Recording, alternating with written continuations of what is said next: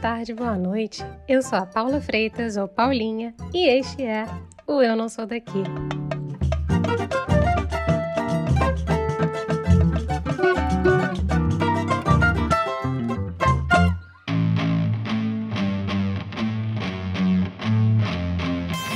Você já ouviu falar de gordofobia? Não tem problema nenhum se é a primeira vez que você está ouvindo falar sobre isso. Gordofobia é uma discriminação contra um indivíduo por conta do seu peso. É um tipo de violência que vai acabando com a vida e a saúde mental de uma pessoa. Para piorar ainda mais a situação de preconceito com as pessoas gordas, uma pesquisa de 2005 revela que 65% dos chefes de grandes empresas tinham algum tipo de restrição na hora de contratar pessoas gordas. Agora, se falarmos especialmente das mulheres que passam por isso, elas acabam tendo que, sei lá, se sentindo não tão capazes quanto outras mulheres se sentem, não se sentem bonitas, se sentem erradas ou que nem pertencem a certos ambientes, como se aqueles lugares não fossem feitos para elas. Recentemente virou papo nas redes sociais o fato de que só 3% dos homens brasileiros se acham feios e ó, é, pode até ser chocante e chocou muitas mulheres, inclusive eu. Porque olha, haja confiança. O que pode chocar ainda mais é saber que apenas 4 em cada 100 mulheres brasileiras se acham bonitas. Olha que louco! Posso ficar aqui falando das enormes pressões que a sociedade e os meios de comunicação colocam sobre nós mulheres, ou ainda o padrão de estética que deve ser seguido à risca. Sabe lá por que força maior que criou e cria continuamente coisas novas e novos padrões pra gente. Andrea Gouveia é publicitária, jogadora de futebol americano em Malmo, na Suécia. Sabe o que ela também é? é gorda. Sim, gente, gordos podem fazer esporte e muito esporte. No episódio de hoje, ela conta como é ser uma imigrante latina numa cidade relativamente pequena na Suécia. Como gordos não são preguiçosos, como dizem por aí. Como o futebol americano tomou conta da sua vida e como o esporte coletivo no exterior tem, de certa maneira, mudado a sua percepção a respeito da imersão na cultura do país. Bora lá?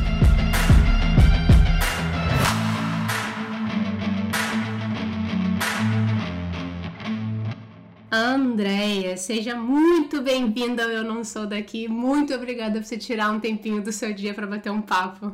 Ah, obrigada a vocês pelo convite. Estou muito feliz. Acho que a gente falar da vida da, da, brasileira no exterior é uma coisa super legal. Sempre que convidarem, eu vou falar, porque acho que tem assuntos muito importantes para a gente falar, para a gente conversar e debater sobre isso. Então, prepara aí o tricô, porque vamos começar! Um episódio um pouco mais longo hoje, especial em quatro partes. Não, brincadeira, eu não falo tanto assim. Adoro. Começamos bem já, já tô gostando. Vou começar do começo, que é a coisa mais importante. Quem é Andréia por Andréia? Neste mundão. Eu falo que eu, é, a, é, a, minha descrição do Instagram. André é uma latina americana sem dinheiro no bolso. Como já dizia a música. Eu sou uma brasileira que estou morando há um ano e meio na Suécia. É, no Brasil, era ativista anti-gordofobia e continuo sendo da minha maneira aqui, como eu posso, é, tentando mudar o sistema de maneiras diferentes. Também trabalho com social media, sempre trabalhei com isso a minha vida toda. Sou esposa, tenho uma cachorrinha que inclusive veio comigo para a Suécia, uma cachorra já velhinha, a Zefinha, tem 13 anos. Sou jogadora de futebol americano, sou amante do futebol americano, sou apaixonada por esse esporte. Uh, jogo há bastante tempo e acho que é isso. Adoro viajar, adoro ver coisas novas, adoro comer comida muito boa. Sou muito fã de comida. Muito, gente, sério, sério. Comer pra mim é tipo comer coisa. Nossa, eu adoro, adoro, adoro, adoro. E aqui, eu, nossa, experimentei tanta coisa boa e tanta coisa nova, então. E acho que é isso. Eu sou essa pessoa maluca, eu falo muito, eu sou uma pessoa muito faladeira. E sou uma pessoa que sou muito orgulhosa de onde eu vim, do país que eu vim, de tudo que eu construí no meu país. E também de tudo que eu tenho buscado fora dele. Agora, se eu pudesse dar um pouquinho, uns passinhos para trás aí e te perguntasse como é que você foi parar na Suécia? Porque você tá na Suécia, mas você não tá em Estocolmo. Não. Você tá numa cidadezinha que ninguém, eu pelo menos eu não conhecia. É, não é muito conhecido aqui. É a terceira maior cidade da Suécia. A cidade chama Malmo. E eu tenho que falar assim, porque antes eu falava errado. Quando eu mudei pra cá, eu falava Malmo. Aí todo mundo, onde você mora? Eu, Malmo. Né? É Malmo. É, yeah, yeah, é Malmo, eu sei. Então eu moro em Malmo. Uh, é uma cidade de 400 mil habitantes no sul da Suécia, na região da Skåne. Uh, faz divisa com a Dinamarca, então eu tô a menos de uma hora de Copenhague, a 40 minutos de Copenhague, é bem a capital da Dinamarca. Ela é conhecida hoje por ser um grande polo industrial de startups e de empresas de tecnologia, junto com a cidade de Lund, que tem uma das universidades também mais antigas da Suécia e uma universidade muito importante aqui, que também é um polo industrial muito grande e tudo mais, né? E eu vim parar aqui porque o meu marido ele conseguiu um emprego em uma das empresas daqui, uma dessas empresas de tecnologia, uma empresa de videogame. E foi uma boa oportunidade para ele. E eu vim junto, né? A gente tem essa vantagem aí de estar tá casado e você ganhar o visto junto, né? eu falei, nem, eu, eu falei, esse pessoal fala, ai, vai para arranjar um gringo. Eu falei, não, eu arranjei um brasileiro e o brasileiro me deu o visto. Entendeu? Vocês são, olha, não tá certo isso aí não. e não vamos romantizar uma vida com gringo também, que ó, gente, isso aí tá... Também não, pelo amor de Deus, esse negócio de, ah, eu vim, eu vim pra trás, você veio atrás do gringo pra pegar visto? Aí eu falo, não, querida, meu marido é brasileiro, a gente veio pra trabalhar. A gente veio com visto certinho pra trabalhar. Se eu arrumar um gringo aqui, meu casamento acaba, você não tá entendendo. E eu falo sempre isso. Tem muita brasileira que fala, ai, assim, ai, tem muita brasileira que vai para arrumar gringo. Eu falo, porra, gente, vocês têm uma visão muito deturpada do, da brasileira fora do Brasil. A gente vai realmente para se ferrar, basicamente. E viver uma vida um pouco melhor, mas para se ferrar bastante. Não, brincadeira. Mas aí, voltando tudo. A gente veio parar aqui em Malmo porque ele conseguiu esse emprego. Era uma boa oportunidade para a carreira dele. Ele trabalha na indústria de videogame. E é uma empresa grande que hoje ele trabalha, ele trabalha na Ubisoft. E a gente já conversava em vir morar fora já fazia um tempo. É, era uma experiência que os dois queriam ter, que os dois queriam é, vivenciar. Eu acredito que mais ele ainda do que eu. Eu gostava muito de morar onde eu estava. Eu gostava, eu morei, a última cidade que eu morei foi Manaus e gostava muito de Manaus. Eu sou paulista, mas morava lá. E aí a gente veio com a cara e com a coragem, com a nossa cachorra. Estamos morando aqui há um ano e oito meses agora. E uma experiência muito legal. Malmo é uma cidade que, apesar de ser pequena, é, eu falo que Malmo é pequena no tamanho certo e grande no tamanho certo. Ela é uma cidade pequena onde você consegue atravessar ela de bicicleta e fazer tudo em menos de uma hora. Uh, mas você está próximo de uma capital, que é, é Copenhague. E ainda assim, ela é uma cidade grande, muito cultural, muito com eventos grandes, então é, é muito legal você ter a calma da cidade pequena, um pouco do agito da cidade grande, e se alguma coisa de muito importante acontecer, você está do lado de uma capital. Então isso é bem legal. Você vê uma. Assim, você agora falando de, da Dinamarca, falando de Copenhague está tão pertinho. As duas culturas meio que se misturam um cadinho? Sim, bastante, bastante. Existe uma rixa entre a Suécia e a Dinamarca, uma coisa meio Brasil-Argentina, assim, sabe? Essa essa coisa que não é uma. A gente é país irmão, mas fica um pouco. Existe um pouquinho dessa rixa. Mas as culturas dinamarquesas, e principalmente aqui no sul da Suécia, são muito é, juntas. Então, muitos dos pratos são parecidos, uh, inclusive o sotaque da região que eu moro, da região de Skåne, é chamado de Skånska, e é um sotaque influenciado pelo dinamarquês. Olha. Então, o sueco do norte é diferente do sueco de Estocolmo, que é mais ao centro ali da Suécia. No norte tem um sotaque diferente até aquela região, e quando a gente vem para o sul, tem muita influência da língua da Dinamarca. Então, é um sotaque bem diferente, é um sotaque que muita gente de Estocolmo fala que às vezes a palavra você não consegue entender por causa do Skonska, né? Que é, que é bem diferente. Para mim, eu não entendo nenhum dos dois, então. eu não entendo do norte, eu não entendo de Estocolmo, eu não entendo daqui, então tá tudo bem.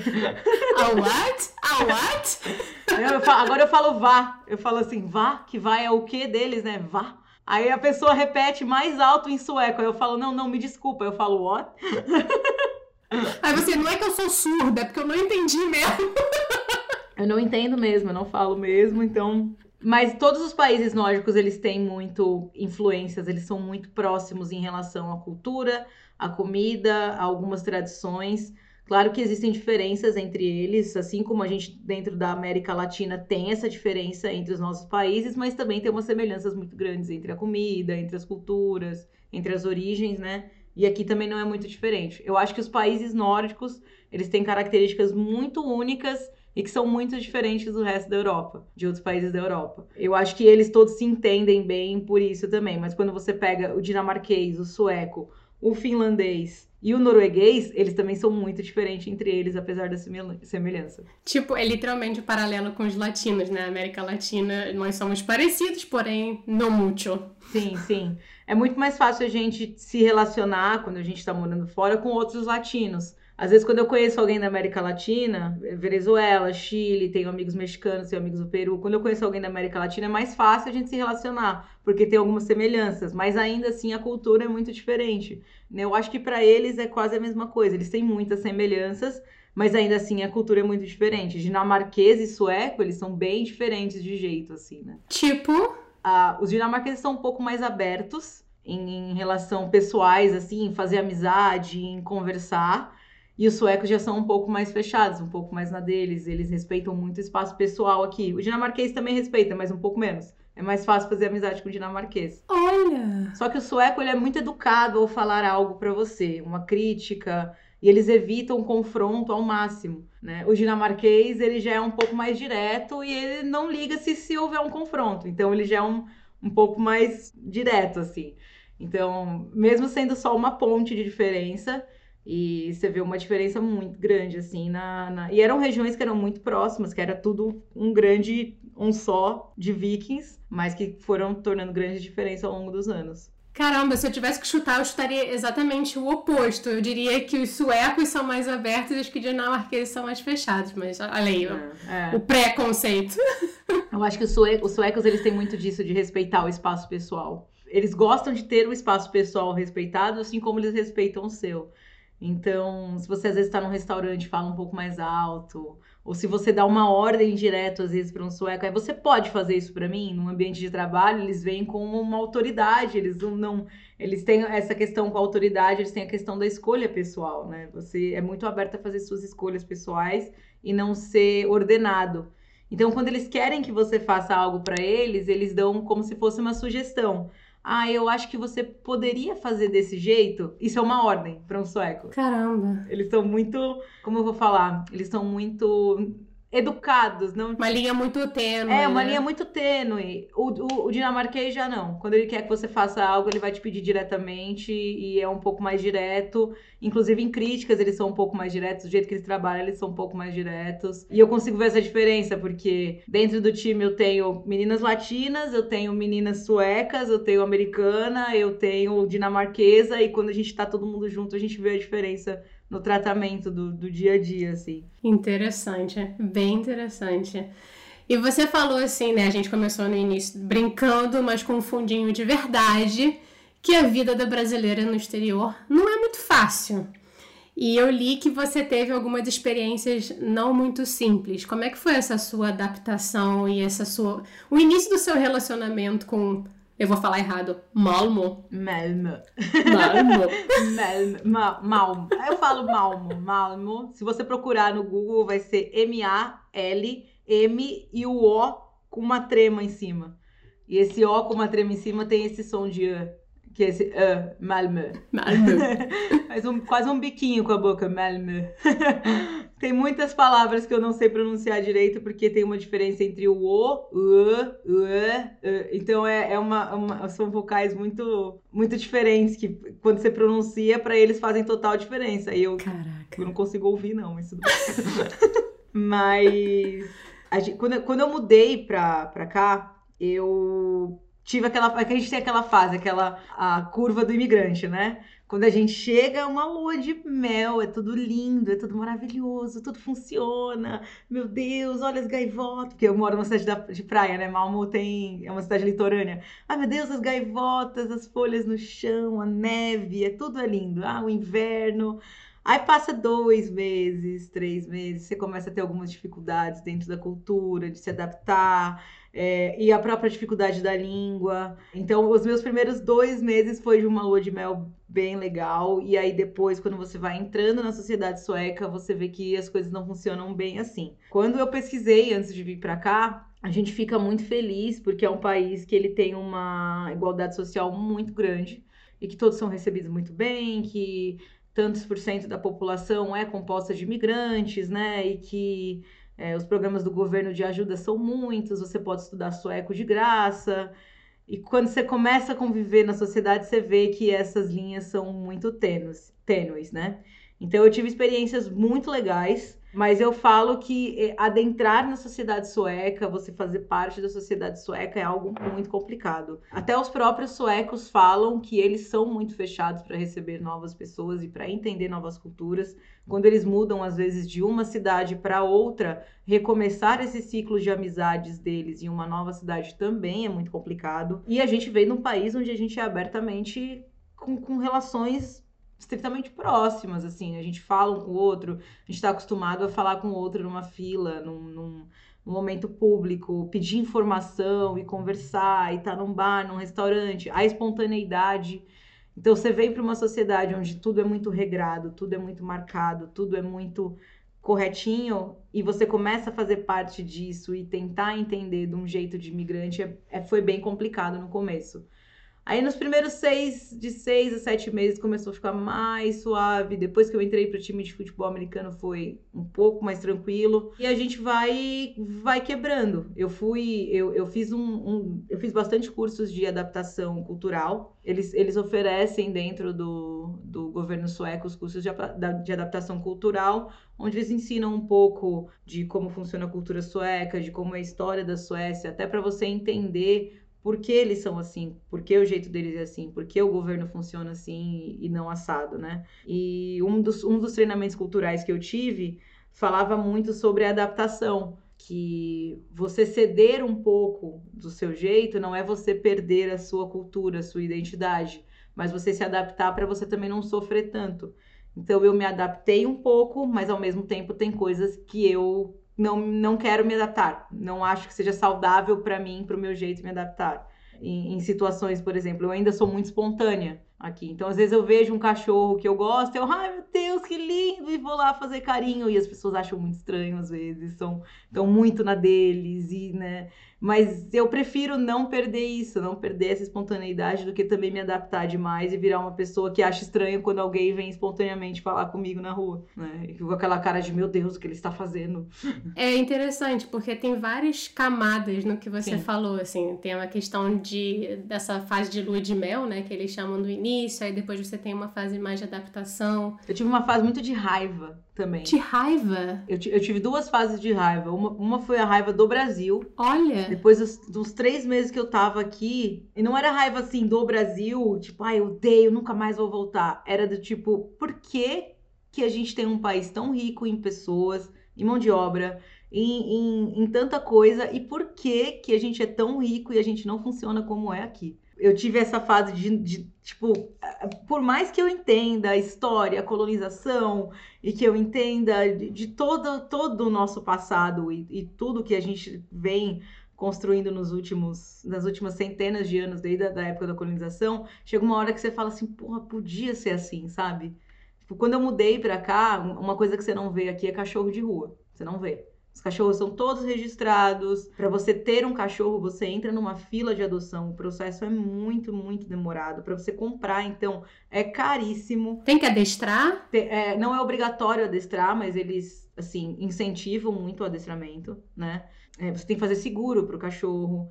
Tem uma lei que o cachorro não pode ficar mais do, do, que cinco horas sozinho. Então você tem que, por exemplo, se você é sozinho, se você trabalha longe, você tem que programar o seu dia para no seu horário de almoço ou em algum momento você vir passear com o seu cachorro, ficar um pouco com ele, sair. Então as leis para terem, para ter cachorro, para ter animais aqui, elas são bem rígidas. Uhum. E aí eu vou para o Brasil, a gente vai, a gente lembra e pensa e vê o tanto de animal abandonado na rua. Né? Eu não vi, quase, você quase não vê aqui em Malmo, na região que eu moro, é um pouco mais comum, mas eu sei que em outros bairros aqui de Malmo e em outras regiões não é tão comum você ver moradores de rua. E mesmo que você seja morador de rua, existe um apoio da sociedade, existe abrigos, existe uma ajuda do governo uh, em, em financeira e de você conseguir um emprego para você sair disso. Então, é uma sociedade que é muito diferente. E por mais que você entenda que é um país de só 10 milhões de pessoas, que é um país que tem milhares de anos de história, se a gente pensar, lógico que a nossa história não começou em 1500, Olha. mas se a gente pensar, tem milhares de anos de história em relação à política, a conquistas e a guerras à frente da gente. A gente tem isso, essa consciência na cabeça, mas chega uma hora que você fica assim, cara, por que, que o Brasil não funciona assim? E você fica com raiva. Então eu tive uma fase que eu tinha muita raiva de, de querer que as pessoas do meu país vivenciassem isso que eu tô vivendo, de você não ver pessoas passando fome. Porque você vê gente mais pobre aqui, você vê que existe uma desigualdade social mas você não vê gente passando fome, uhum. igual a gente vê no, no, Brasil, as pessoas morrendo de fome. Então isso me revoltava muito, então eu tive essa fase de raiva. Aí eu passei a ter essa fase de raiva da Suécia também. Que aí quando, por exemplo, às vezes eu ia num lugar e aí a pessoa, por exemplo, teve uma loja que eu pedi um atendimento, pedi ajuda ao atendimento, a pessoa falou: "Ah, não vou te atender porque você não fala sueco". Mas eu podia ser um turista. Sim, óbvio. Como é que ela, como, de onde que ela deduziu que eu morava aqui? Por quê? porque eu sou uma mulher claramente latina. No Brasil eu sou uma mulher branca, mas aqui claramente eu não sou uma mulher branca. E, sou uma mulher latina, sou uma mulher é, que, que eles sabem que é imigrante.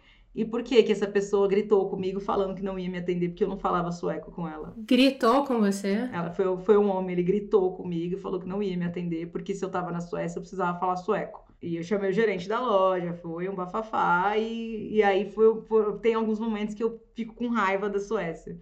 Então, essa questão da, da xenofobia muito velada, que às vezes é um conselho, uma, uma coisinha aqui, uma coisinha ali. Quando alguém, por exemplo, eu já fui num evento que eu levei um, uma paçoca. Uhum. E aí uma menina sueca pegou a paçoca, o pacotinho da paçoca. Paçoca, gente, quem mora fora sabe que quando você tem uma paçoca na mão, você não desdenha porque é caro para trazer e você não acha, entendeu? Desculpa, agora me revoltei aqui.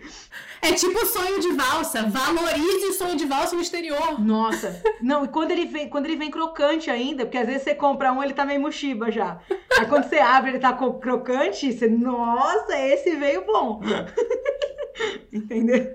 Aí eu levei, levei para uns amigos suecos provarem a paçoca, era uma paçoquinha daquelas de pacotinho. A menina pegou o pacote, chacoalhou o pacote assim na minha frente falou: Tem cocaína aqui dentro? Em inglês. Aí eu falei: Não, não tem. Mas ela falou brincando? Ela falou ela tipo, falou brincando, com uma risadinha no fundo, mas mesmo que seja brincando. Aí eu já tava num momento que eu já tava com raiva da, da Suécia. Eu falei assim pra ela, né? Claro que não tem cocaína aqui dentro. Vocês não sabem quanto custa cocaína para eu gastar com você? Eu falei desse jeito, eu respondi. Ela, ah, eu tava brincando. Aí eu fiz assim, ah, sim, porque assim, a, a Suécia também tem uma política de drogas aqui, que o uso de drogas é completamente proibido.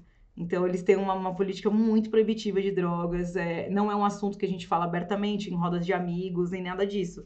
Sobre o uso de drogas, sobre nada disso. Só que na Dinamarca uhum. existe uma comunidade que chama Cristiania, que é uma sociedade aberta, onde o uso de drogas ele é um pouco mais liberado, né? E que quando a gente sabe que os suecos querem usar, eles atravessam a ponte e vão para Cristiânia. Mentira. Sim, sim, sim, sim. Depois vocês pesquisam a cidade de Cristiânia, que é uma cidade meio é uma cidade na Dinamarca que ela é meio sem leis assim, sabe? Ela tem as leis, só que ela é ela é um pouco mais liberal em relação ao uso de drogas, né? E aí ela pegou o pacotinho e fez assim: "Ah, é cocaína?" Aí eu falei, você não sabe quanto custa cocaína pra você achar que eu vou gastar com você? Ela, ah, eu tô brincando. Eu falei, não, não. Quando vocês querem usar, vocês atravessam a ponte e vão pra Cristiânia, né? Aí ela olhou com a cara com o olho desse tamanho assim para mim. Eu falei, ah, eu também tava brincando. Então eu comecei também a, a pegar umas coisinhas assim, sabe? A, a não deixar mais barato. Então a gente acha que eles são muito abertos e, na verdade, eles existe uma xenofobia muito velada. E é essa xenofobia velada, tipo, ai, você já aprendeu sueco? Hum, mas você sabe que é importantíssimo você falar sueco. Eu falo, claro que eu sei, mas você sabe que eu venho de uma língua que é de origem latina e vocês estão numa língua que tem uma origem completamente diferente. Existem sons na, na língua sueca que eu nunca ouvi na língua portuguesa na minha vida. Eu falo, tem um som aqui que eles fazem que é o número 7, é o R. Esse som aqui É, esse som aqui, eu falo para eles, isso aqui, no meu país, você vai cuspir no chão quando você faz. Que a gente não tem esse som no meu país, esse a gente não fala desse jeito. E aí eu falei, assim como vocês não conseguem falar pão, feijão, macarrão, João, né? Então é, é uma diferença muito grande. Então eu aprendi a lidar, a responder um pouco, a me adaptar um pouco e também a, a entender que eu tenho os meus momentos, sabe? De, de tipo, não, não preciso aceitar isso. Sou uma brasileira que mora no exterior, entendo que vocês têm muito do estereótipo brasileiro, mas espera lá, vamos conhecer um pouquinho? Vamos pesquisar um pouquinho também? Porque antes de eu vir para cá, eu pesquisei. Então, se eu estou convivendo com vocês, vocês também têm o mesmo acesso que eu para pesquisar. É isso. Para saber que, que o meu país fala português, que ele não fala espanhol, para saber que as comunidades, ah, e se eu for eu vou ser assaltado? Porque existe a chance. Eu nunca fui em 30 anos no Brasil. Nunca fui assaltada. Sorte, viu? Uma sorte danada. Muita sorte, sei que muita sorte, mas tenho muitos amigos que foram. É, ah, e se eu, se eu for, eu vou conseguir comprar droga fácil? Depende. Qual que é o seu objetivo de turismo? É sair para comprar droga ou é você conhecer a cultura de um país latino-americano? Uhum. Né? Então, tem estereótipos que eu, que eu preciso falar para eles que não funciona assim e quebrar isso com eles. Porque se deixar, eles têm ainda a imagem do Brasil que foi vendida ali nos anos 60 e 70 de uma sexualização e da mulher latina e de tudo isso. Eu falo, não, pera lá, gente. Nós somos um país grande, de uma cultura vasta e que tem muito mais para mostrar do que vocês pensam que é, né? Dá uma segurada. São as microagressões do dia a dia que doem. Sim. Que doem muito. Sim, sim. E eu, e eu sabia que isso ia acontecer. Ah, é uma exclusividade da Suécia? Não. É uma exclusividade de pessoas que saem do Brasil. É uma, uma exclusividade do imigrante. Não importa de onde você venha, se você sai do seu país para ir para outro país, você vai sofrer por isso. De maneiras pequenas, de maneiras mais explícitas, mas uma hora pode acontecer. Pode ser que seja tão sutil que você não percebe. Ou pode ser que seja escancarado, como é muitas vezes com casos de violência, com outras coisas que a gente vê. Mas a pessoa que sai do Brasil, ela tem que ter a consciência que isso pode acontecer um momento com ela. Com certeza. Quase com, com acho que 90% de chance de acontecer seja pequeno ou seja muito grande. E não vai ter pesquisa, não vai ter empoderamento, não vai ter nada que te faça estar preparado para essa situação. Porque, para mim, quando eu lia sobre agressões do brasileiro no exterior e as pessoas fazendo isso, eu falei, nah, se quando for comigo vai ser diferente, você vai ver. O dia, foi, a primeira que eu sofri foi o, foi o cara do que mandou eu falar sueco gritando com ele na loja. eu chamei o gerente, relatei, tava muito nervosa, tava tremendo. E o meu marido estava esperando lá fora. A hora que eu saí da loja e eu contei o que aconteceu, eu desabei de chorar. Ele falou: Não, vamos voltar lá. Eu falei: Não, eu não quero fazer nada. Eu não quero, não tem nada que eu, que eu possa fazer. Né? Eles vão fazer o quê? Vão demitir o cara, vão contratar outro cara, que vai ser outra pessoa que pode ter a mesma atitude que ele, porque isso é um problema da sociedade, não é um, não é um problema, às vezes, só de um indivíduo. Uhum. Então, você acha que você vai estar super preparado, que você vai responder, e que. Não. Às vezes você não tá. Às vezes você só vai sentar e chorar. É admirável porque você até que eu tô quando na conversa com você eu percebo que você tem um pensamento muito rápido. Eu sou do tipo que assim, tomei um tapa na cara na rua, na sociedade, no exterior, engoli, fiquei meio estatelada. Depois quando eu tô tomando banho, eu penso na resposta e falo, putz, eu devia ter falado aquilo. Mas eu acho que eu fui um pouco de treino também, porque até chegar esse momento que eu respondi a menina, eu tive outras situações que eu, putz, podia ter respondido isso, putz, podia ter falado isso. Na última, na última que eu tive, que foi com a mesma pessoa, ela falou assim: porra, até a Andrea sabe contar. De um jeito do tipo, porra, até a, até a menina que, que é imigrante, que não fala sueco, sabe contar. Ah, mentira! Falou, falou desse jeito. Até ela sabe contar. Porque eu contei em sueco, né? Aí eu falei assim: é claro que eu sei contar, eu tenho duas faculdades. Falei em inglês. Você acha que eu ia fazer marketing sem saber contar?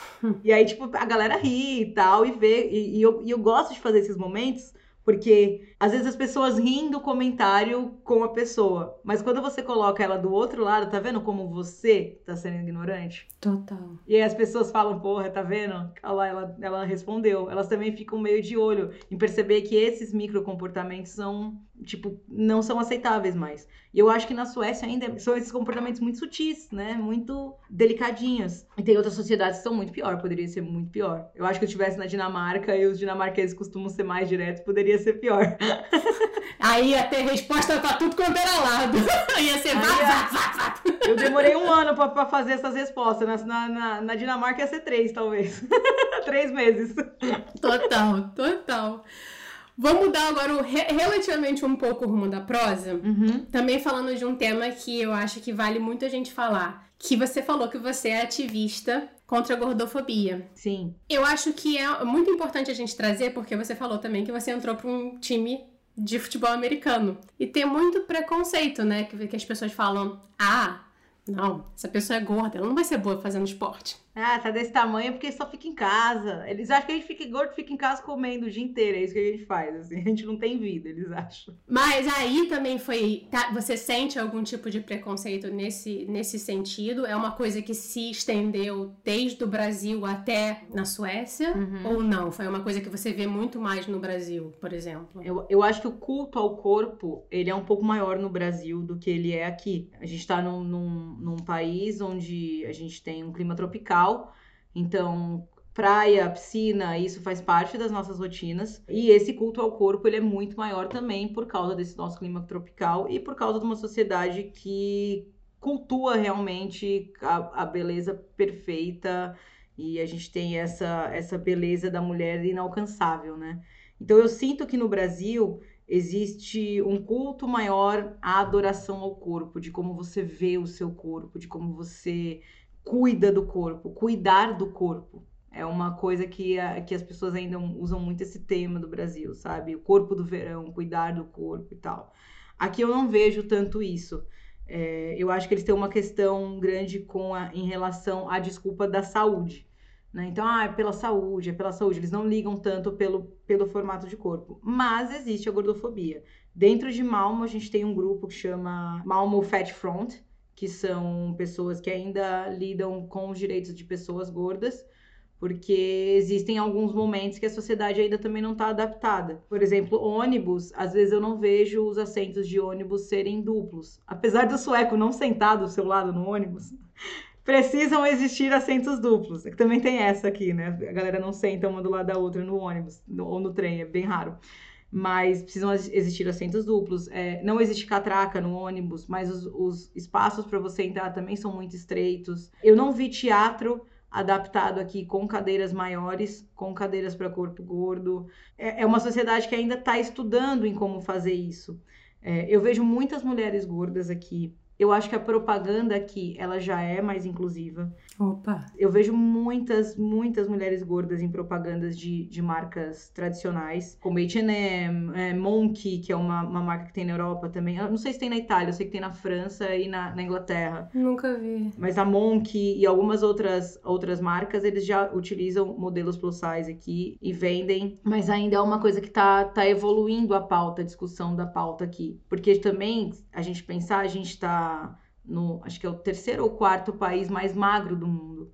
Então eles ainda veem o gordo dentro da sociedade aqui como uma pessoa preguiçosa, que está fazendo escolhas erradas, como um problema de saúde pública e, e tudo mais. Então é, uma, é, um, é um assunto que ele é muito polêmico ainda para se tratar aqui e que está evoluindo a pauta. Eu acho que no Brasil a gente está um pouco mais avançado na pauta, apesar de eu achar que o movimento anti-gordofobia ele não é tão valorizado quanto outros movimentos de luta social no Brasil. Não acredito que seja uma competição, mas eu sempre falo que quando existe um problema de pauta de gordofobia, a gente só vê as pessoas que falam sobre a gordofobia se movimentando e falando sobre isso e falando quanto isso é absurdo. Então são sempre as mesmas pessoas que estão falando sobre os assuntos de gordofobia. A gente nunca vê essa pauta aberta com outras pessoas que são pessoas não gordas. Então, sempre quem levanta são as pessoas gordas e as outras pessoas acabam vindo junto. Diferente, por exemplo, de pautas como é, pautas feministas, quando a gente vê uma agressão à mulher, que todo mundo se une, entendeu? Uhum. Então, a gente, a gente ainda tem essa invisibilidade dentro do Brasil por ser uma pauta muito exclusiva de pessoas gordas e somente pessoas gordas falando sobre isso. Eu tenho tentado continuado o conteúdo sobre, mas confesso que muito da viagem de ter mudado mudou muito meu conteúdo também. Ainda falo sobre gordofobia quando posso. E escancaro os comportamentos absurdos que eu vejo. Mas acho que ter mudado para a Suécia fez também com que meu público quisesse que eu falasse mais de como é a vida aqui. Claro. E eu sempre falo, eu vou mostrar para vocês também como é a vida de uma mulher gorda aqui, né? Porque também existe a dificuldade de achar roupa, também existe a dificuldade em uma série de outros setores, saúde, né? Que é, que é uma coisa que é uma violência quase universal, assim. E quando eu, quando eu bato a minha história com outras mulheres aqui suecas que também são gordas, existe também um preconceito dentro de escola, dentro de família. A mesma coisa que a gente sempre passou na nossa vida também acontecendo aqui. Então, muitos comportamentos são muito parecidos, né? Então, aqueles comentários de criança que eu escutei, porque eu era uma criança gorda, uhum. e imagino que você também tenha escutado, do tipo, nossa, tá fofinha, hein? Oh, não vai comer isso não, vai engordar, hein? Quando é criança é bonitinho, mas quando crescer ninguém vai querer. Aí eu tipo, mano, quer querer o quê? Eu tenho cinco anos, eu tô tomando um sorvete, me deixa, sabe?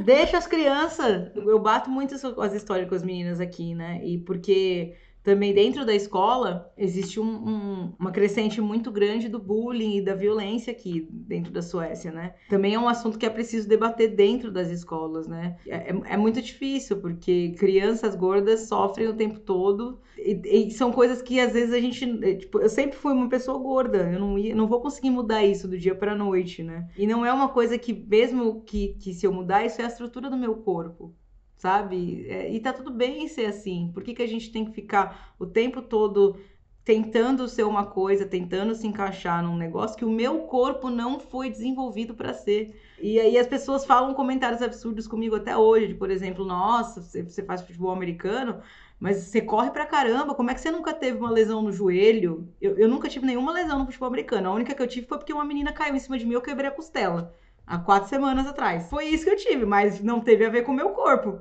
né?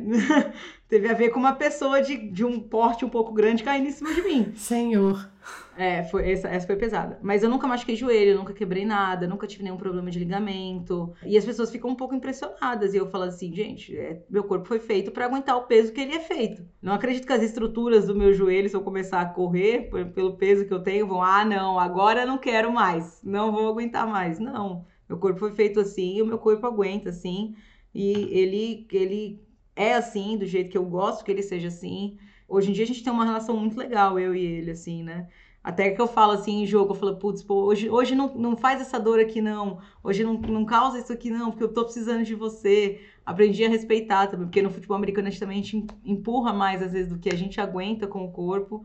E eu sempre converso, cara, vamos, você, você consegue, você aguenta, me, me pressionando a aguentar, porque eu sei que eu posso, eu sei que ele pode fazer coisas que sempre falaram que ele não podia. E eu falo, não. Sempre fui muito questionador em relação ao que eu podia ou não fazer com o meu corpo. E eu continuo questionando até hoje. Por que, que eu não posso? Por que, que eu não posso usar a roupa que eu quero? Fazer o esporte que eu quero? Brincar do jeito que eu quero? Dançar do jeito que eu quero? Namorar quem eu quero?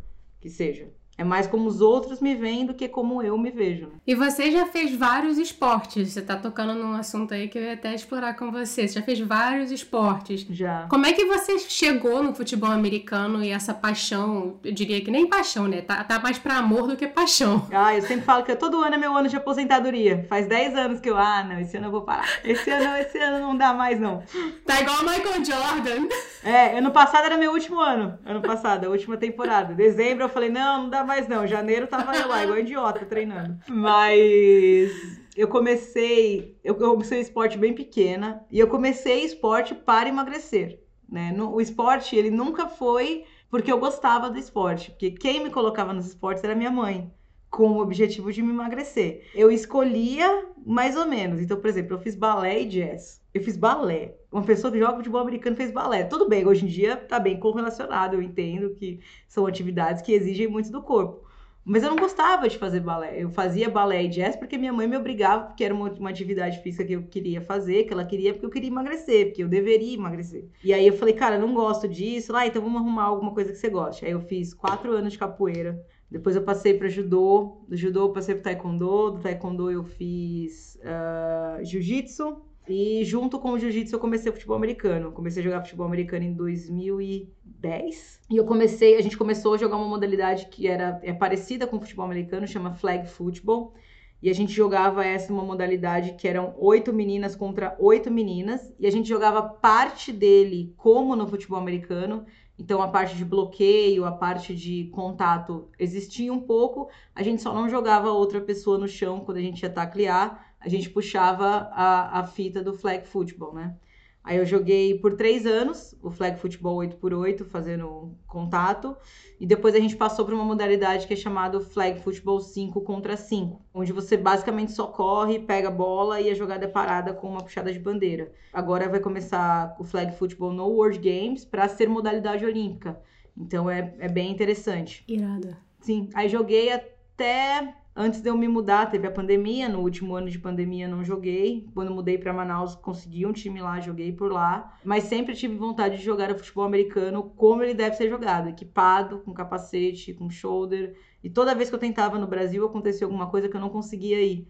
Né? Hoje a gente tem mais times no Brasil, mas quando eu comecei, a gente não tinha um time fixo de futebol americano feminino e quando ele surgiu em São Paulo, quando tinha mais meninas para poder jogar, para poder treinar, eu me mudei para Manaus. Puts. E aí não tinha em Manaus, então eu sempre joguei o flag futebol porque era o, era o que tinha, né? Era o que dava. E aí quando eu me mudei para Suécia, eu falei, não, acho que não tem o time aqui. O meu time é em Malmo. Só que o meu time chama Linham Griffins. E Linham é uma cidade, um, um bairro que fica mais ou menos uma hora de Malmo. E eu falei, ah, não, deve ser mó longe, não vou nem vou. Ah, não, pelo amor de Deus, uma hora. Aí eu recebi um patrocinado deles no Facebook falando que eles estavam procurando novas jogadoras. E aí eu mandei uma mensagem e perguntei onde era o treino. E o treino era 10 minutos de bicicleta da minha casa. Eu falei, nossa. Aí eu falei, ah, vou tentar, né? Nunca joguei o futebol americano equipado, não sei se é igual, vou lá ver como é que é, né? Fui no primeiro treino, e eu gostei. Eu, foi, eu falo que jogar futebol americano aqui na Suécia foi para mim hoje uma realização de um sonho que eu comecei quando eu comecei a jogar. Então, o, o, nível de dedicação que eu tenho hoje, ele supera muito o nível que, desde que eu comecei a jogar, assim. Olha. Então, eu entrei numa disciplina de, de uma atleta amadora, mas visando um bom rendimento. Então, hoje em dia, eu é, faço treinamento de academia fora, eu pesquiso muito sobre esporte, eu converso muito com outros atletas sobre, eu vou muito atrás de vídeo, estudo jogada, coisas que eu sempre fiz muito pouco quando eu jogava flag, porque era uma atleta bem vagabunda. Mas fiz muito pouco. E hoje em dia eu acho que é muito diferente, né? A dedicação que eu tenho, inclusive com o time, passei a gerenciar as redes sociais do meu time, cuidar também de umas partes organizacionais, então a dedicação que eu tenho hoje é muito maior do que com todos os outros times que eu tive, né? E é muito diferente, porque seria muito mais fácil no Brasil eu ter essa dedicação, né? E ter esse amor. Mas eu nunca consegui jogar o futebol americano lá. E aqui eu consigo. E eu realmente estou fazendo o que eu sempre quis fazer, o que eu sempre sonhei em fazer dentro desse esporte. E agora é, é tentar melhorar o meu time. A gente hoje é um dos times que está abaixo da tabela.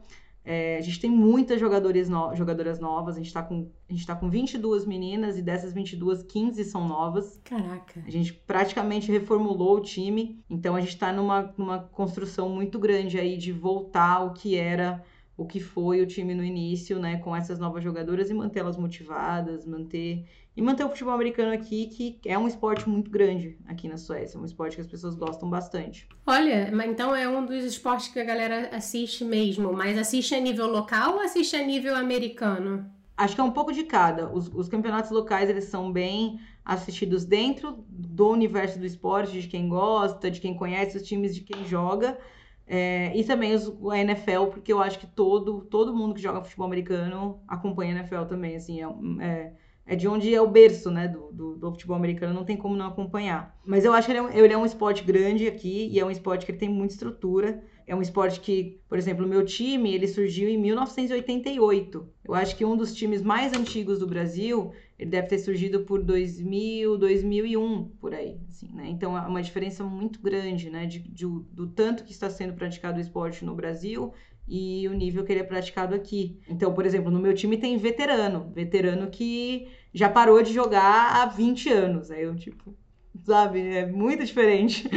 É, é, as veteranas do, do, do, Brasil, que são as meninas que eu joguei no começo, pararam de jogar há 3, 4 anos atrás, né? E hoje em dia ainda estão na administração do flag football também, né? Então, é, existe, existe uma diferença muito grande de como foi construído o esporte aqui. E uma diferença muito grande de como é visto o esporte aqui, né? O esporte aqui, ele é uma profissão. É, o esporte aqui, quando você, por exemplo, é, eu já conheci jogador de futebol brasileiro que veio para cá para jogar. Eu perguntei, e aí, como é? Ele, cara, eu sou um empregado do time. Então, eu ganho um salário que é uma média de salário igual a da Suécia, dentro de um clube. Eu sou uma pessoa que tem um sindicato. Eu sou uma pessoa que, se me machucar, vou para dentro das leis de, de, do INSS, né, do Forsäkringskassa, que a gente fala da Suécia, da Seguridade Social, e é um emprego normal, bate carteira e um emprego normal. Claro que você tem os grandes clubes, que aí são acordos diferentes com cada jogador. Claro. Mas se você joga num clube, vamos supor, de uma série A, de uma série B, às vezes acontece isso, de você ter um salário normal, viver uma vida normal e ser uma pessoa completamente normal dentro da sociedade.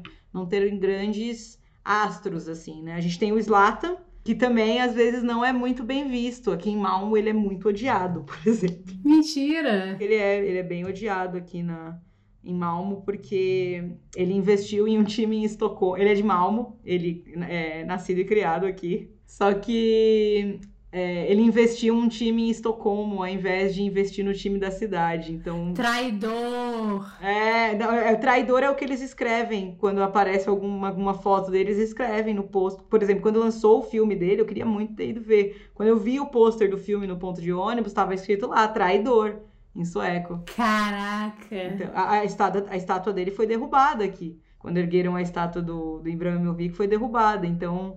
É uma linha muito tênue entre amá-lo e odiá-lo aqui. O pessoal do, da cidade do Malmo FF não gosta muito dele, não. Tem, eles têm os seus motivos, vai. Tem, tem, tem. Mas uma coisa que provavelmente você acha que, no fim das contas, entrar para um time de futebol americano te ajudou a se integrar de certa maneira na cultura? Ou muita gente é estrangeira no time e também tá meio que navegando essas incertezas e dúvidas com você? É, tem muitas suecas no time. Quando eu me mudei, o time era completamente de suecas. Eu era a única.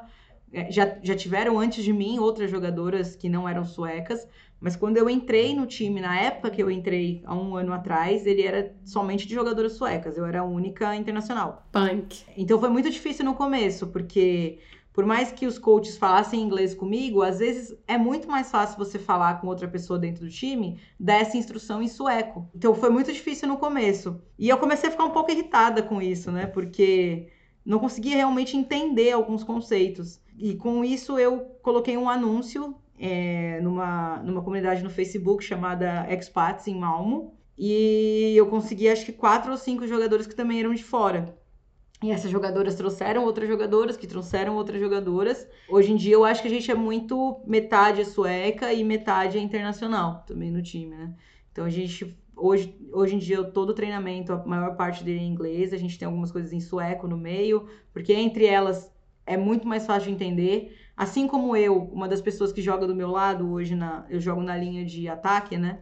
Na linha ofensiva, a menina que joga ao meu lado é brasileira. Quando eu vou dar uma instrução para ela, é muito mais fácil falar com ela em português. Óbvio. E dar a instrução direta em português para ela, né? Por mais que essa pessoa que esteja do meu lado aqui, eu dei a instrução em inglês. Eu consigo falar um pouco melhor com ela. E assim também como é com elas ali em outros momentos, que elas conseguem falar em sueco entre elas. É, eu acho que ajudou muito a eu entender um pouquinho do vocabulário. Hoje em dia eu falo mais do que eu falava no passado, elas me ajudam a entender um pouquinho da pronúncia, quando eu tenho dúvida de alguma coisa. É, mas principalmente me ajudou a entender a cultura, é, a construção de amizade dentro da Suécia, a construção de pessoas, de confiança e de como a gente vai construindo as relações, de como é diferente as relações que eles constroem aqui, de como é no Brasil, né? Então, no Brasil, a gente fala que a cultura é uma cultura interpessoal. Então, se eu gosto de você, se, eu, se a gente é aquela pessoa que o santo bateu, eu vou confiar em você. Não porque você me mostrou que você é uma pessoa confiável, mas porque eu acho que pelo fato de eu gostar de você, eu posso confiar em você. É assim que funciona a relação no Brasil. Aqui as relações são por atitudes. Então eu preciso te mostrar que eu sou uma pessoa que trabalho bem, que estou fazendo tudo certo para que você construa essa confiança aos, aos poucos e vá confiando em mim e depois consiga esse ciclo de amizade. Então, até eu conseguir essa confiança das meninas do time, de mostrar que eu sou uma pessoa que não vou desistir, que, que sei do que eu tô falando, que também tenho experiência, e construir essa relação, demorou. Né? Então, no começo foi muito difícil, porque eu achava, meu, o que, que eu tô fazendo de errado, né? E, e não é o que eu estou fazendo de errado é o jeito que a cultura deles funciona. Total. Então você tem que. É, é, muito isso de se adaptar e entender. Mas eu falo muito. Hoje, eu sei que eu posso contar. Eu tenho boas amigas suecas dentro do time que eu sei que posso contar com elas. E a amizade sueca é isso. Quando você é amigo de alguém, você é amigo dessa pessoa. Então você pode contar com ela, ela vai te chamar a fazer coisas, ela é realmente sua amiga. Mas até você construir essa, essa relação de amizade demora. No Brasil, a gente é muito rápido para isso, a gente confia muito fácil, né? Uhum. Acho que também tem essa, a gente confia muito fácil, a gente se decepciona muito fácil, a gente retorna tudo muito fácil. E aqui as relações são um pouco mais densas, tanto na confiança. Pô, se você pisa na bola, que é uma coisa que afeta muito sua amizade, não é uma coisa que às vezes a gente releva. É, eles têm muito essa do overthinking, do que eles falaram, do que eles querem repetir. Ai, não sei se eu falei isso direito com você, poxa, me desculpa, não me expressei bem. Então, tem muito do overthinking, né, aqui. E eu acho isso muito saudável também numa relação, pra gente construir relações melhores de amizade. Com certeza, uma parte de autocrítica muito importante. É. Vamos agora para um momento que eu estou chamando de momento chorrindo, que é o momento rir para não chorar, que eu peço para você, por favor, contar para mim e para quem está ouvindo a gente aquele momento que você falou, piedade, por que isso está acontecendo comigo?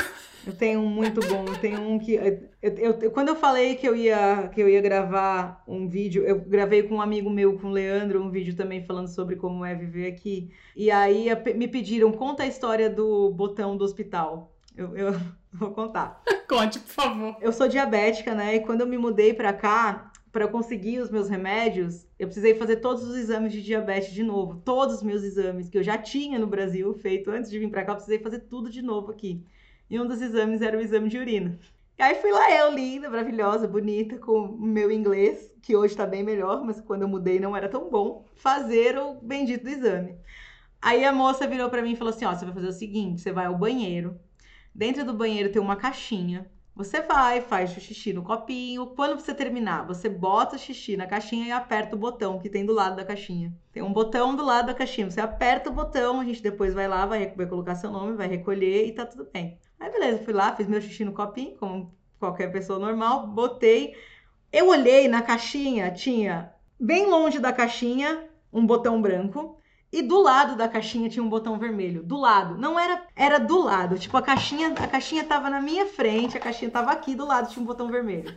Do lado. Aí eu olhei, ué, se o botão é o botão da caixinha, é o botão vermelho. Fui lá e apertei o botão vermelho. Menina, parecia que tinha um caminhão de bombeiro dentro do posto de saúde. Começou. E o alarme gritando, gritando. E eu, Puta que pariu, o que que eu fiz? Meu Deus! Aí, a hora que eu abri a porta, tinham quatro enfermeiras na porta. Com uma com um tubo de ensaio, a outra com uma muleta, só esperando a bonita aqui sair. Ai, pai do céu, senhor. Tava todo mundo só esperando, porque tava esperando o quê? Que tinha uma, uma senhorinha de uns 80 anos tinha caído no banheiro, era o que ela estava esperando. Quando eu abro a porta, a primeira coisa que eu falo é: gente, eu acho que eu apertei o botão errado. Elas ficaram. A cara delas, até eu tinha ficado puta. Elas fizeram uma cara, velho, uma cara de brava pra mim. Aí uma delas falou: não, tudo bem, não é a primeira vez que acontece, eu acho que a gente tem que mudar esse botão de lugar. Eu, aí eu, eu deu vontade de falar assim: ô, minha filha, peraí, peraí, vamos lá. Você tem um botão que é lá em cima e um botão vermelho do lado da caixinha que você falou pra eu apertar. É óbvio, é óbvio que eu vou apertar o vermelho. Todo mundo, todo mundo vai. E, e cara, foi vergonhoso, porque o, o problema não foi apertar o botão errado, é o, o som do alarme e o desespero que as pessoas ficaram em achar que realmente tinha alguém machucado. Né? Então, você, pessoa que está indo para sua primeira viagem internacional, se tiver um botão vermelho no banheiro que você tá, não aperta, amado. Não aperta. Pode estar tá, pode tá escrito: esse botão vai te dar um milhão de, de euros. Não aperta, não aperta, querido. Que vai soar um alarme que vai tocar da, de Malmo até A Noruega. Cara, foi vergonhoso demais. Foi, foi muito vergonhoso. Todo mundo, todo mundo pede pra eu contar essa história. Todo mundo. As seguidoras amam essa história, cara. E aí existe, quando, quando eu conto de novo a história, algumas seguidoras mandam mensagem assim: eu tava, eu fui. Mentira! Eu sou dessa época, eu tava, eu fui. É muito engraçado. Gente, e pra vocês que não estão vendo a Bea contando a história, ela tá com a mão, ela botou a mão assim, quando ela acabou de contar a história, ela botou a mão na frente do rosto tipo, sentindo a vergonha todo de novo. Cara, é, é porque, assim, eu, pensando na sociedade sueca, onde tudo funciona, onde tudo é tudo corretinho, eu tô lembrando da cara das enfermeiras, a cara que elas fizeram, uma cara de puta que pariu, você é muito burra, hein? Coitada. Ela, e eu, e eu, e se eu fosse enfermeira, eu também tinha feito essa cara, porque era um botão vermelho, gente. Oh, eu também não dei uma pensada ali no momento, entendeu? Não foi um negócio que eu falei, pô, não, vermelho e aí o problema também tava aí, tava tudo em sueco, então tem a justificativa que eu não falo sueco. Eu tava três meses aqui só, então, né, então né, o processo de aprender sueco ainda tá rolando. Pois é, né? E a mulher podia ter falado pra você, não é o botão vermelho que você tem que apertar do lado da caixinha. É Sim, o botão é o outro, de outra é cor. o outro, né? O botão... Foi um botão amarelo, não é um exame de urina? Pois é. Poxa.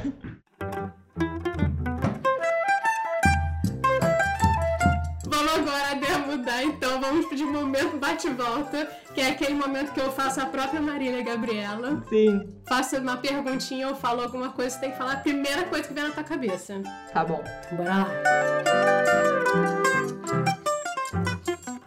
A Suécia te ensinou a ser mais paciente. Muito bom. Ser, ser mais tolerante e paciente. Ó, oh, Manaus, São Paulo ou Malmo? Manaus. Manaus, Manaus, preciso falar Manaus. Ah, cara, foi uma experiência muito boa. O esporte? Futebol americano. Fácil, né? Óbvio, óbvio. Dormir com seu cachorro ou com um gatinho super dengoso? Com minha cachorra. Eu sou alérgica a gato. e eu, eu tenho muitos problemas, porque eu gosto muito, eu beijo e abraço eles, depois tenho que tomar vários remédios de alergia. Socorro, coitado. Putz, grila. Um recado que você quer deixar pra mulherada? Um recado? Nunca percam a essência do que vocês são. A essência do que você é é quem você é. A adaptação é o que você vai ter que passar. Mas a sua essência, os seus valores, isso você nunca pode perder. Nunca mude seus valores para se adaptar a uma sociedade diferente da sua. E cultura é diferente de valor. Valor a gente carrega para a vida inteira. Cultura a gente aprende e se adapta. Fiquei com a cabeça até toda arrepiada. Agora, à tarde você prefere curtir um fica, um café brasileiro ou tirar uma soneca? Hum. À tarde eu prefiro tirar uma soneca. acho que eu, eu, acho que eu sou um pouco espanhol nisso, assim, sabe? Deu, deu, deu uma. Mas Depende do café brasileiro. Se for o café de Manaus, acho que eu prefiro o cafezinho de Manaus, que tem uma tapioquinha, um tucumã. O Fica também tem seu valor, porque eles têm doces muito bons aqui, mas entre os três aí eu acho que eu prefiro tirar uma soneca. Aí, o valor de uma sonequinha não é assim de se jogar fora. Não. Para terminar, um preconceito que tem que acabar. Um preconceito que tem que acabar? Muitos! Racismo, xenofobia, gordofobia, qualquer, qualquer tipo, qualquer um dos tipos em que envolve as minorias e que diminui pessoas que estão sofrendo mais do, do que outras. A gente sabe que para uns é muito mais difícil do que outros, a linha de chegada é muito mais longe para outras pessoas. Então, tudo que acabe com essa desigualdade, para mim, é válido demais, demais, demais. A gente precisa ser tratados como iguais e as pessoas precisam continuar lutando para que sejam, seja, seja do jeito que elas acreditam que seja válido. Então, acho que isso é muito importante. É isso, é isso. Vamos agora fechar com chave de ouro, com o modo avião, que é quando eu peço dicas de. Pode ser livro, pode ser série, pode ser de Instagram, pode ser de YouTube, pode ser do que tu quiser, entendeu? Ração de cachorro, tá, tá valendo tudo. Eu vou deixar uma dica de uma série sueca que se passa aqui em Malmö, que se passa aqui em Malmo, chama A Ponte. É uma série policial que vocês vão entender um pouquinho quando eu falo da, da rixa da Suécia e da Dinamarca e da diferença do jeito dos suecos e dos dinamarqueses. É, existe uma ponte que liga Malmo até Copenhague, uhum. né? E existe um assassinato e o assassino deixa um corpo exatamente na metade da ponte, onde parte do corpo fica na Suécia e a outra parte fica na Dinamarca. Então a polícia dos dois lugares tem que trabalhar juntas para desvendar esse assassinato e tudo que está ocorrendo. É uma série bem interessante, mostra muitos lugares daqui de Malmo e também mostra muitos lugares de Copenhague. Dá para entender um pouquinho como funciona é, a sociedade sueca e também essa, essa coisa deles. Essa é a primeira série. Uh, tem uma outra série sueca que eu gosto bastante que chama Bonus Familien, que eu, não, eu acho que essa série não tem na Netflix Brasil. Se eu não me engano, só tem na americana e na, daqui da Suécia ou na da Europa. É, mas o Bonus Familien, ele fala de uma família que é uma família realmente bônus, que é, a mãe se casou de novo e o pai tem filhos com outra mulher, então uma família que ela é toda misturada e eu acho ela uma série importante para quem vem morar na Suécia, porque ela dá muito a entender também como funciona a dinâmica das famílias da Suécia. Porque aqui também tem uma coisa muito com a criação das crianças é muito diferente, a criação dos filhos é muito diferente, os hábitos escolares são diferentes, né? Então você consegue entender um pouquinho dessa dinâmica familiar e aprender algumas coisas culturais, como é, o cap de marinheiro que eles usam quando eles se formam. É, você consegue entender algumas coisas de Midsummer, o dia do nome, que você é, não é um batizado, mas é o dia que você apresenta o nome do seu filho. Tipo chá revelação? É, depois que a criança nasceu, você faz um dia do nome. É como se fosse um batismo, mas é para você apresentar a criança para os amigos e para a família e você re revelar o nome da criança, se você ainda não contou para ninguém. Então, muita gente guarda, não escolhe. Eu, eu achei isso muito estranho. Muitos deles não escolhem o nome da criança quando a criança ainda está na barriga. E demora uma, duas semanas para escolher o nome da criança, algumas famílias suecas, para poder apresentar o nome e decidir o nome. Ela falou, menino, no momento que eu nasci eu já tinha nome. Tô passada. Algumas famílias fazem isso, né? E, e aí fazem esse processo que é o dia do nome. E todo dia na Suécia, todos os dias do, do ano, eles têm um nome. Tipo, não é uma segunda-feira, terça-feira, quarta-feira. Não, não, tem, coisa. tem. Também tem, né? O segunda-feira, terça-feira, quarta-feira. Mas os, tem o nome do dia. Então, por exemplo, hoje. Hoje é dia. 31 de maio. 31 de maio. Deixa eu pesquisar aqui. 31 de maio. Hoje é o dia. O nome do dia é Pernila. Pernila. Pernila. É um nome muito comum aqui na Suécia, Pernila. E são nomes próprios, basicamente. São nomes próprios, é. Então tem o, o nome do dia. Então hoje é Pernila, uh, Jana e Petronella. São os nomes do dia, do dia 31 de março. Então, ano passado, por exemplo, a, a filhinha de um amigo meu ela veio e me deu um pedaço de bolo. Aí eu, perguntei, ela, eu falei pra ela, né? Ai, por que, que você me deu bolo? Ela, porque hoje é o dia do meu nome. Ah. Aí eu falei assim: ah, seu aniversário? Ela, não, é o dia do meu nome. Aí eu, ah, então é o dia que você fez a festa do dia do seu nome. Ela, não, é o dia do meu nome. Aí eu, então me explica. Ela, aí uma menina de 8 anos me explicou. Todo dia tem um nome na Suécia e o nome do dia é o meu, que é Name. Aí eu, ah, entendi. Que legal. É, então são, são é, é para você entender essas, essas, essas particularidades. Essa série é bem legal. É, Bônus Família. Tem, uh, e também tem a Clark, foi lançada agora. É muito engraçado, é muito divertida. O que eu falo da Clark é, é, foi, o, foi um dos ladrões que deu o nome de Síndrome de Estocolmo, né? Um, um, dos assaltantes que teve o nome de Síndrome de Estocolmo ligado a ele por causa do assalto ao banco, ao banco em Estocolmo. Mas quando você vê a série do Clark, você vai entender a passividade em alguns sistemas da Suécia de ser muito respeitoso e ser, meu Deus, como isso está acontecendo? Isso nunca aconteceria em outro país e você vai passando a entender algumas coisas. Então, é, morando aqui, a gente consegue, vendo as séries, morando aqui, conhecendo pessoas, a gente consegue pegar o jeito. E eu falo que o jeito nórdico, assim, o jeito do sueco, ele é muito diferente do jeito de outros europeus, assim como o italiano é diferente do espanhol e o português é diferente. Cada país tem sua particularidade e apesar de serem coisas muito parecidas culturalmente, eles conseguem ser completamente diferentes. É isso, é isso. Deia, te agradeço enormemente, de verdade. Que é isso. Muito, muito, muito obrigada pelo papo, por trazer tanto do que você vivenciou e está vivenciando na Suécia, falar de temas muito importantes e de deixar dicas muito valiosas. Então, muito obrigada. Ah, que é isso, cara. É... Foi muito legal participar. Eu gosto muito de falar sobre esse assunto, como, como eu sempre falo.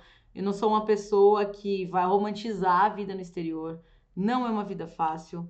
Não é fácil arrumar emprego, não é fácil você sair do seu país, mudar completamente sua vida, porque muda muito. É, você tem que abrir mão de muita coisa, mas você também conhece muita coisa, conhece muita gente legal, aprende muito sobre você. E eu falo, ter saído do Brasil fez com que eu amasse mais o meu país e valorizasse muito mais coisas do meu país que eu não conseguia valorizar. Então, Valorizem as festas que vocês têm, o pessoal, os seus amigos que abraçam você. Valoriza aquele amigo que liga do nada para você e fala: pô, vamos tomar uma cerveja? Senti que você tá meio chateado hoje. Porque aqui, meu filho, pra você tomar uma cerveja com alguém na rua, você tem que marcar com três semanas de antecedência. Não tem, não tem. Entendeu? É muito pra eu vir muito certinho.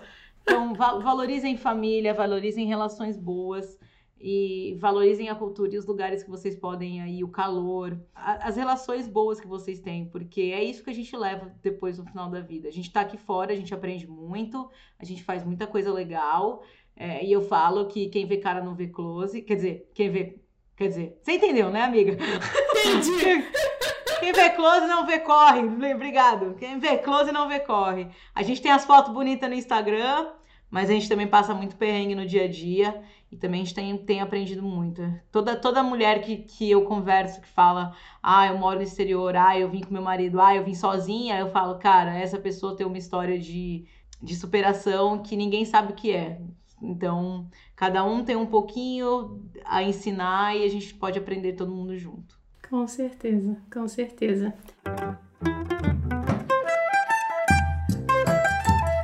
Galera, vou perguntar um negócio para vocês por que, que vocês não estão seguindo a gente no Spotify nem deixando as cinco estrelinhas? É a melhor e maior forma de vocês ajudarem a gente a lutar nesses rankings de podcasts aí da vida. Vai, por favor, aperta o sininho do Spotify, dá as cinco estrelinhas na Apple Podcasts e deixa aquele comentário. E ó, se quiser falar com a gente, é só seguir e mandar uma mensagem pelo Instagram, nsdaqui, ou entrar em contato por e-mail através do nsdaquipod.gmail.com. O Eu Não Sou Daqui foi apresentado por Paula Freitas, editado pelo Stefani DBI, design gráfico da Gabriela Outran e suporte de conteúdo das redes sociais de Luma Mundim, com consultoria do João Freitas. A nossa música tem composição e flautas da Karina Neves, violão de sete cordas e bandolim do Pedro Franco e mixagem do Tito Neves. Até semana que vem!